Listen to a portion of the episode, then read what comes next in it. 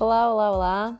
Pessoal, é a professora Eliká e eu estou aqui novamente para falar um pouco sobre a próxima aula.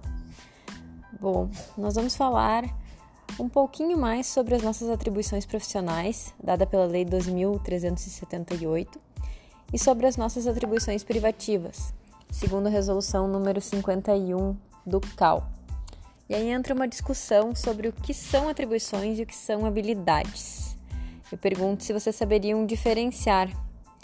Bom, basicamente, a atribuição é um valor legal baseado em conteúdo curricular, enquanto a habilidade é a capacidade de desempenhar algo.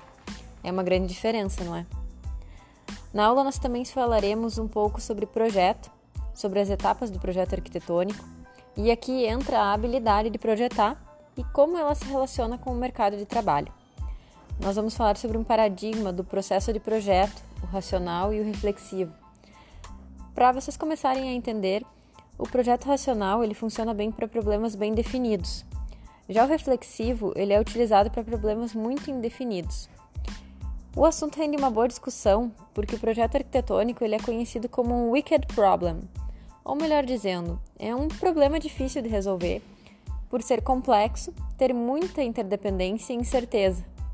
Vejam só onde nós viemos parar. E por fim, nós relacionaremos as etapas de projeto e formas de cobrança.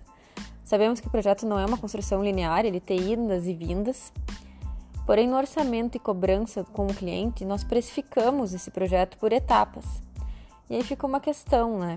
Como conciliar essa dicotomia?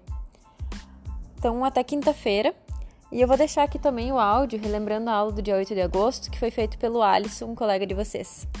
Um abraço e muito obrigada!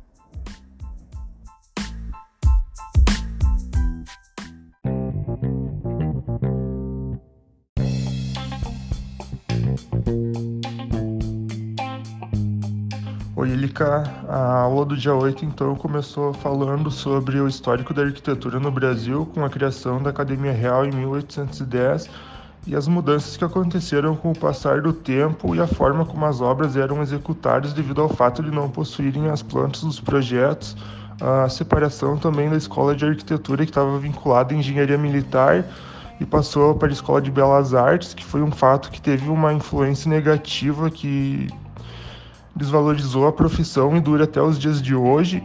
Também a necessidade de um arquiteto ou um engenheiro estar presente na obra a partir da década de 1930 as atribuições do arquiteto, estratégias para capital, alcançar clientes de um mercado que não se enquadra no perfil de alto padrão, que foi aquele caso de uma favela que aconteceu onde o arquiteto acabou vendendo projetos sociais. E por fim, a desvinculação da classe que antes era atribuída ao CREA, o Conselho de Engenharia, então passou a ter o conselho próprio, o CAL, e as atribuições desse conselho, que tem como um dos objetivos é proteger a sociedade, exigindo que apenas pessoas capacitadas exerçam, exerçam as funções que são atribuídas a nós. E é isso.